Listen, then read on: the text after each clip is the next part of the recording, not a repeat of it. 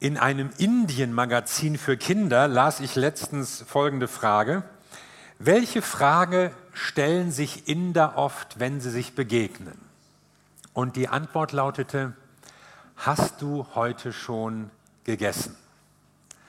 Nicht, was hast du gegessen und hat es geschmeckt, sondern ob, ob überhaupt eine ganz andere Frage, die es bei uns eigentlich kaum so gibt. Ich erinnere mich mal, in einem amerikanischen Gottesdienst gewesen zu sein und da sollten wir dann einander fragen, was gab es zum Frühstück? Ja, und dann Cornflakes mit Honig, Cornflakes mit Walnüssen, Cornflakes mit Früchten. Also man konnte immer was sagen, aber ob, das war überhaupt kein Thema.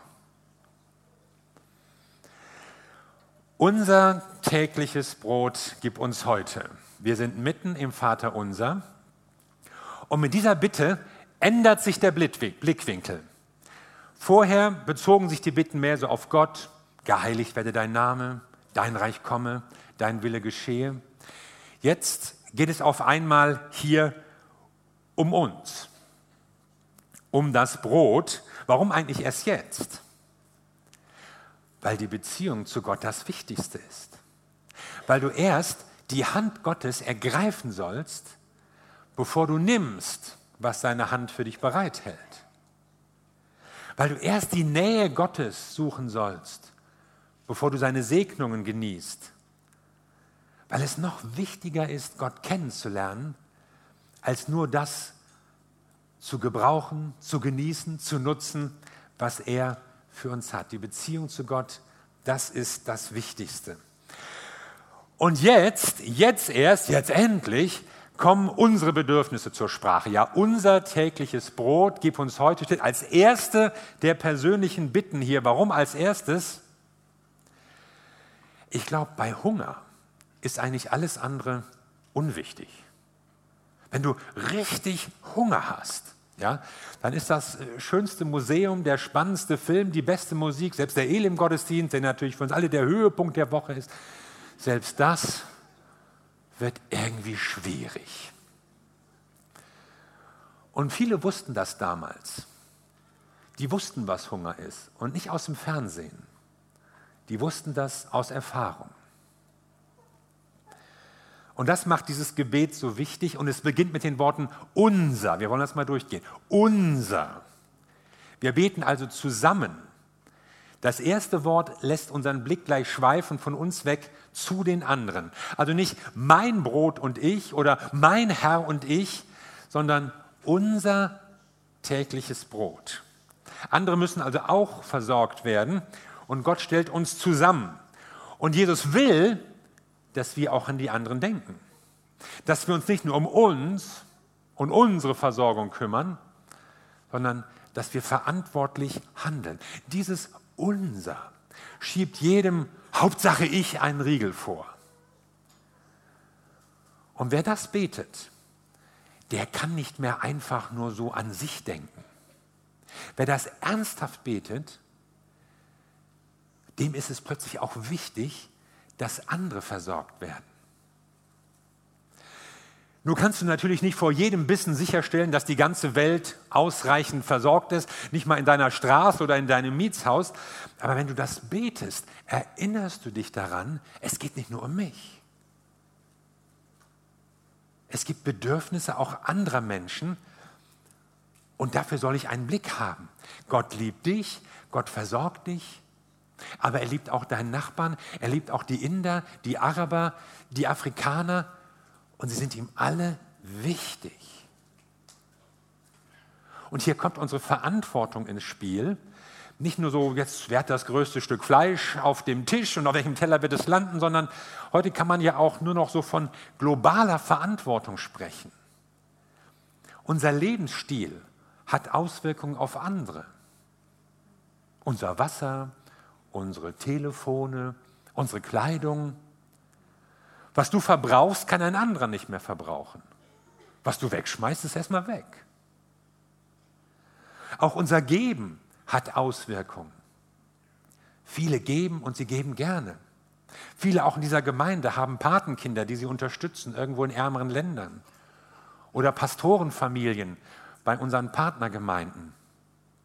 Nächste Woche übrigens kommt Soppen Biswas, der Leiter unserer indischen Arbeit, hier zu uns und er wird uns berichten und er wird uns einen Einblick geben, was sich so tut und was sich auch bewegt durch das, was wir geben, wo wir uns unterstützen können, wo unser Wohlstand zu einem Segen für andere Menschen, für andere Geschwister wird.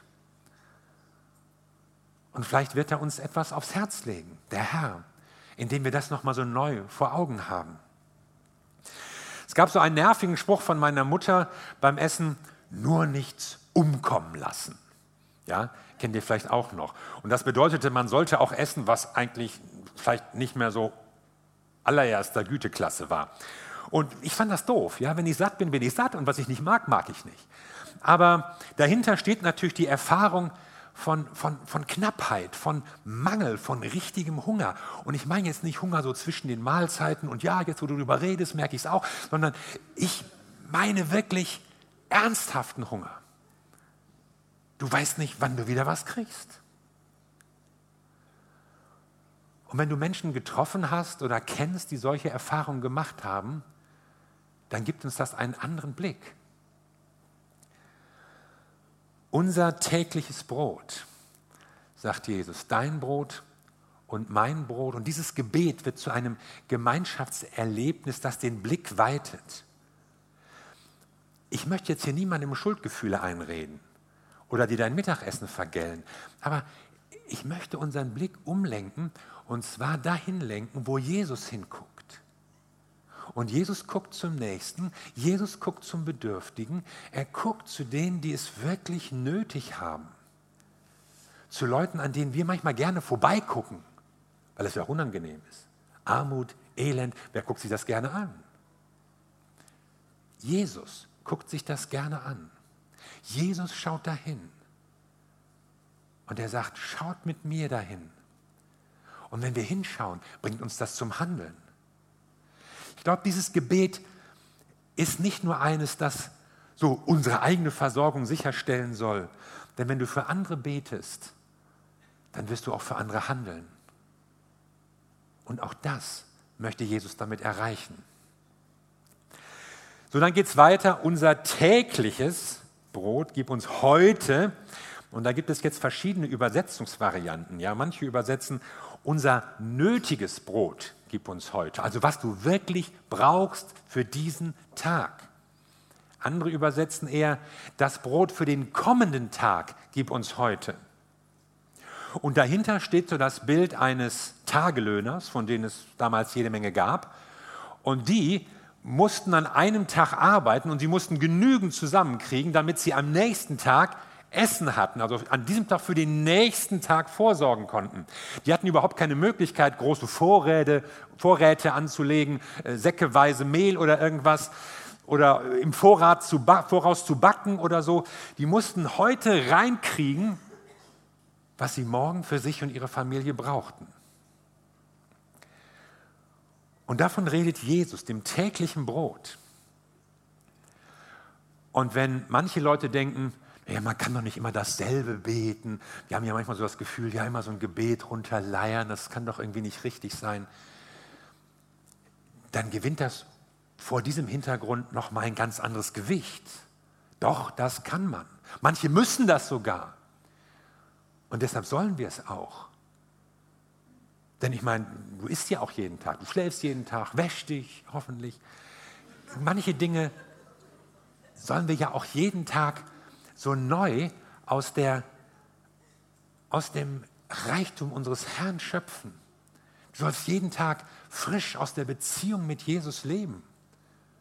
Und auch aus dieser Beziehung in Dankbarkeit deine Versorgung in Angriff nehmen oder in Anspruch nehmen. Und Jesus verbreitet immer eine tiefe Gewissheit, dass Gott unser Versorger ist. Hört mal, was in Matthäus 6 steht.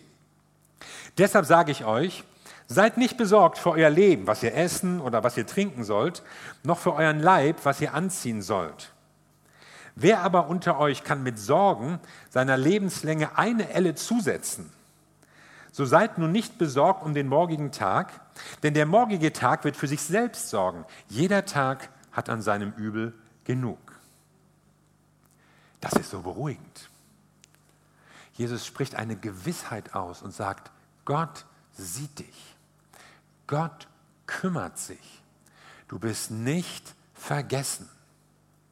Und deshalb gilt, du sollst dir keine Sorgen machen. Wir machen uns aber gerne Sorgen. Nicht nur so aus Angst oder existenzieller Not, sondern wir haben gern die Kontrolle. Wir wollen gerne alles übersehen. Wir wollen nicht unangenehm überrascht werden. Wir wollen auf Unwägbarkeiten vorbereitet sein. Wir wollen auch nicht so gerne von anderen abhängig sein. Und deshalb sorgen wir uns. Und es gibt Dinge, die uns beschäftigen und uns aufwühlen und uns in Beschlag nehmen. Und jetzt sagt Jesus, ich soll mir keine Sorgen machen. Ich meine, es ist leicht gesagt. Wäre das nicht gedankenlos, unverantwortlich, planlos? Es wäre vor allen Dingen glaubensvoll. Es ist Ausdruck, dass du weißt, mein Leben ist in Gottes Hand. Vertraue doch Gott, dass er weiß, was du brauchst und was du nötig hast. Jeden Tag, heute und morgen. Ich habe nichts gegen langfristige Planung. Jesus auch nicht, was noch viel wichtiger ist. Also meine Meinung wäre noch egal, aber Jesus ist nicht dagegen, dass du eine Ausbildung machst und studierst und ein Geschäft gründest und eine Versicherung abschließt und sparst und so. Das ist alles okay. Aber vergiss bei dem allen nicht, dass Gott dich versorgt. Dass es nicht nur deine Schleue und deine Klugheit und was dir alles so eingefallen ist, ist, sondern dass Gott dein Versorger ist. Du hast nämlich nicht alles in der Hand dein Leben, deine Gesundheit, deine Arbeitskraft, Saat und Ernte. Viele Dinge, auf die wir angewiesen sind, entziehen sich unserer Kontrolle. Und deshalb ist es so gut, dass Gott die Kontrolle hat und dass er für dich sorgt. Das Misstrauen möchte am liebsten heute schon alles für die Zukunft haben. Man weiß ja nicht, was kommt. Aber das Vertrauen rechnet mit dem lebendigen Gott und weiß, dass er morgen genauso viel wie heute, vielleicht sogar noch mehr tun kann. Ich habe so die Beobachtung gemacht, überhaupt im Glaubensleben, dass Gott immer nur so bis zur nächsten Ecke führt. Wir hätten gerne so den ganzen Plan, den ganzen Lebensplan. Dann kommt dies, dann kommt das, links rum, zweite Straße rechts, dann nochmal im Kreis, dann geradeaus, dann schräg nach oben. Und wir wollen wissen, wie lang und wann kommen wir an und was begegnet uns unterwegs und was kostet das und wann schaffe ich das. Und wir hätten gerne die Übersicht.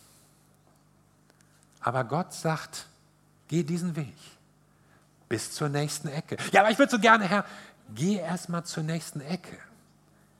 Und dann redet er weiter. Er lässt sich ja nicht aus dem Auge. Ihm ist es wichtig, dass wir unser ganzes Leben in dieser Gemeinschaft, in dieser Beziehung mit ihm führen. Dass wir nicht dann, weil wir den Plan ja schon kennen, mit einer großen Sicherheit so den täglichen Kontakt mit ihm irgendwie abschneiden können und meinen, ich weiß ja alles, läuft schon. Nein, er führt uns Tag für Tag.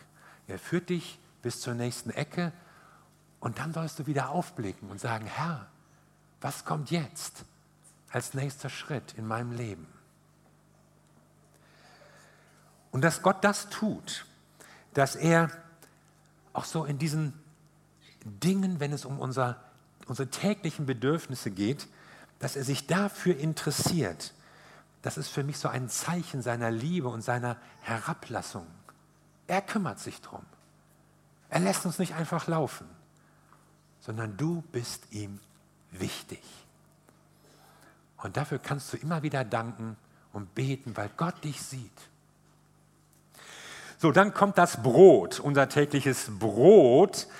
Und natürlich meint Jesus da insgesamt die Nahrung und nicht nur jetzt ganz speziell das Brot, das damals ja überwiegend aus Gerste hergestellt wurde. Das war billiger als Weizen. Weizen war eher was für die reichen Leute. Und das musste man jeden Tag mahlen und kneten. Das war durchaus eine anstrengende Arbeit. Es gab wenig Bäckereien, wo man das einfach gekauft hat, sondern man hat das meistens zu Hause selbst gemacht, dann so in flachen Fladen ausgerollt und dann auf einer heißen Metallplatte gebacken. Und das war so eine ganz normale Tätigkeit, die jeden Tag anfiel und die man in der Familie eigentlich jeden Tag machen musste. Und das war natürlich das Grundnahrungsmittel. Und davon redet Jesus. Also nicht von Hummer, Lachs und Kaviar, nicht von Fleisch und Südfrüchten und Pasteten, sondern um Grundnahrungsmittel. Das kann man auch als eine, eine Warnung vor zu viel Luxus und Völlerei und Genusssucht verstehen. Auch heute ist Brot immer noch das wichtigste Nahrungsmittel der Welt. Und mal ehrlich, in meinem Brotschrank gibt es auch Brot, das älter ist als einen Tag. Und ich esse es trotzdem. Also unser tägliches Brot heißt nicht immer unser frisches Brot, sondern es ist täglich etwas da. Aber ein Bäcker würde so gut wie nie Brot von gestern verkaufen. Das ist ja schon alt. Und was abends übrig bleibt, das wandert in den Müll. Und das mag noch gutes Essen sein. Ja? Also vielleicht eine Stunde vorher lag es noch im Korb, attraktiv, schön knusprig in der Auslage für die vorbeiströmenden Kunden.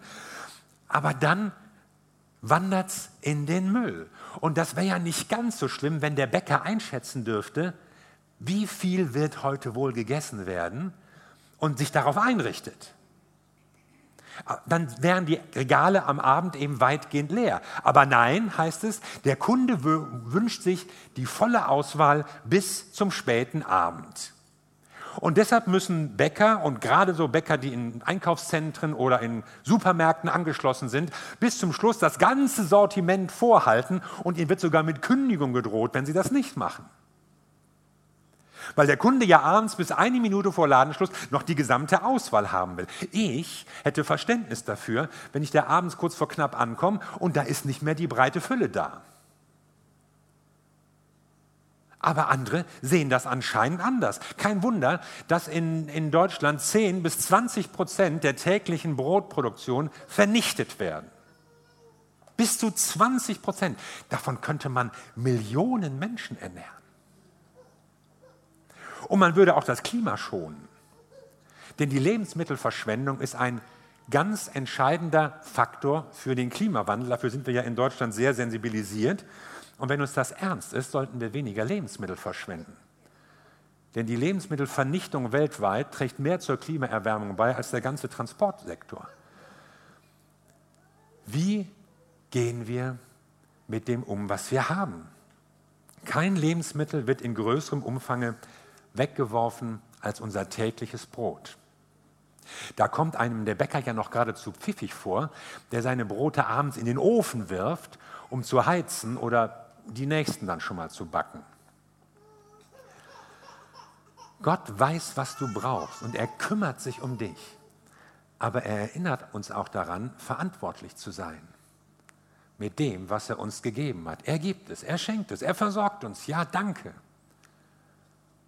Aber er sagt, handelt verantwortlich, weil es um unser tägliches Brot geht und wir nicht alleine sind, wir und unser Brot.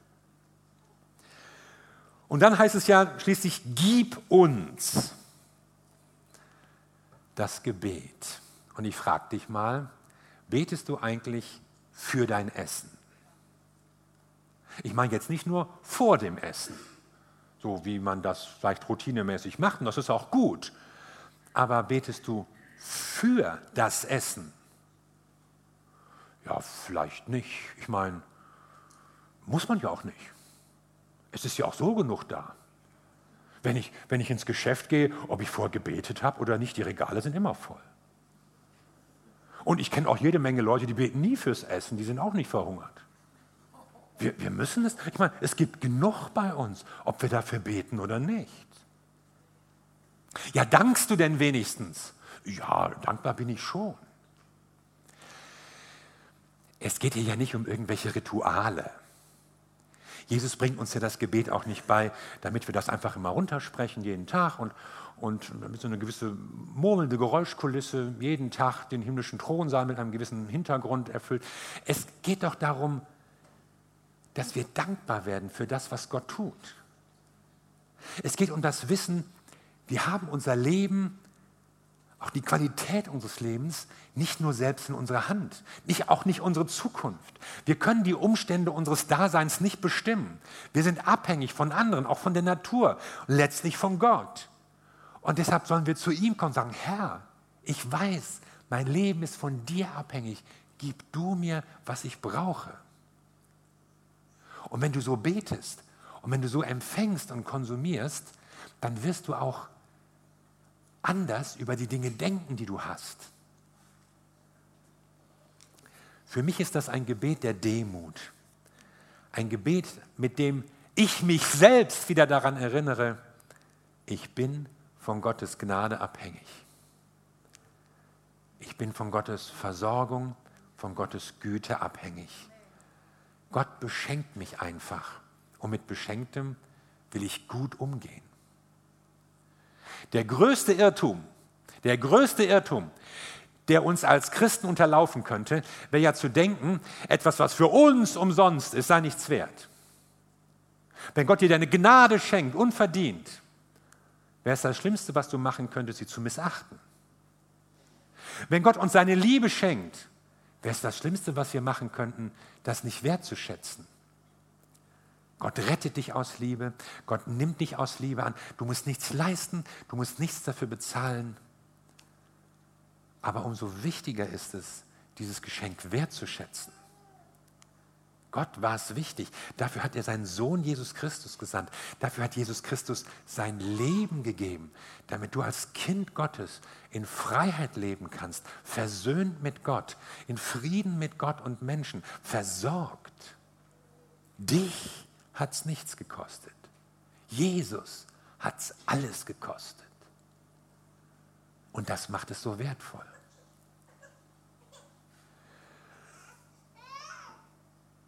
Und deshalb erinnert mich dieses Gebet nicht nur an meine Schnitte Brot. Es erinnert mich an den, der gesagt hat, ich bin das Brot des Lebens. Es erinnert mich an Jesus selbst, der sich mit diesem Grundnahrungsmittel vergleicht und uns damit deutlich macht, es gibt eigentlich nichts, was er nötiger braucht als die Beziehung mit mir. Das Brot des Lebens, Jesus Christus. Und seinen greifbaren, augenfälligen, schmeckbaren Ausdruck findet es im Abendmahl, wo Jesus uns sagt, das ist mein Leib, Brot gegeben für euch. Und indem wir das essen und kauen und schlucken und verdauen, drücken wir aus, ich habe Jesus Christus in meinem Leben. Ich will mit ihm verbunden leben. Das, was er für mich getan hat, dass er sein Leben gegeben hat, dass er mir Vergebung anbietet, dazu habe ich Ja gesagt. Ich habe ihm mein Leben gegeben. Er hat mir meine Schuld vergeben. Er hat mir einen Neuanfang geschenkt. Das will ich wertschätzen. Darin will ich leben. Das will ich genießen. Wie wäre es, wenn wir bei dieser Zeile unser tägliches Brot nicht nur an unser Essen denken? Wie wäre es, wenn wir, immer wenn wir dieses Gebet denken, an unseren Herrn Jesus denken, der sein Leben für uns gegeben hat, das Brot des Lebens? Wie wäre es, wenn wir immer, wenn wir vor einer gedeckten Tafel vor unserem Brotkorb sitzen, an Jesus Christus denken, dem wir das verdanken, nicht nur dieses Brot, sondern sogar unser Leben in Gemeinschaft und versöhnt mit Gott. Ich glaube, das würde uns verändern. Das würde uns einen neuen Blickwinkel geben. Das würde unser Denken und unser Handeln prägen und erneuern. Weil wir nämlich entdecken, was wir alles und wie viel wir alles unserem Gott verdanken. Weil wir einen anderen Blick auch auf die Menschen um uns herum bekommen und verantwortlich leben und weil wir überhaupt bewusster in Gottes Gegenwart stehen würden. Wenn ich an das Vaterunser denke, dann merke ich, wir sollen beten. Ich soll beten, aber nicht nur für mich. Bete nicht nur für dich. Und bete, weil Gott dich sieht und weil du weißt, er kümmert sich um dich. Da ist einer, der hört und sieht. Bete, weil Gott dich versorgt mit allem, was du brauchst. Und bete, weil du Gott brauchst. Und ich glaube, wenn wir auch für diese Selbstverständlichkeiten, wie wir das ja manchmal so nennen, diese kleinen Dinge, die eigentlich immer da sind, über die man kaum noch nachdenkt, wenn wir dafür beten, danken, wissen, wir können froh sein, dass Gott uns so beschenkt, dann wird es unserem Leben einen anderen Blick geben. Dann ist es für uns plötzlich klar, ich habe mein Leben nicht komplett selbst in der Hand. Aber es ist nicht so schlimm, weil Gott es in der Hand hat. Amen. Lass uns zusammen beten.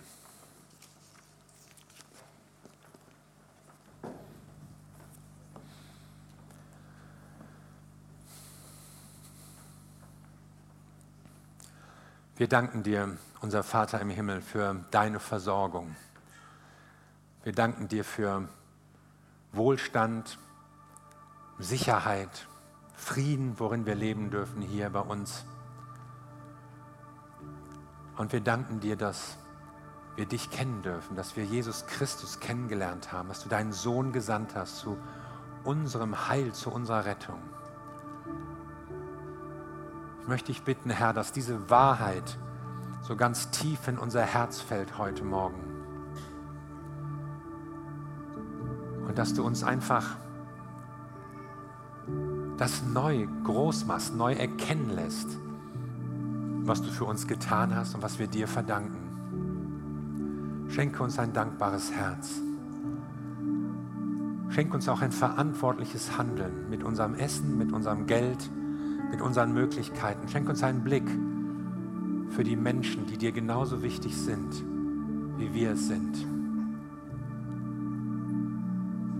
Und nimm unseren Dank entgegen für all das Gute, was wir aus deiner Hand nehmen durften.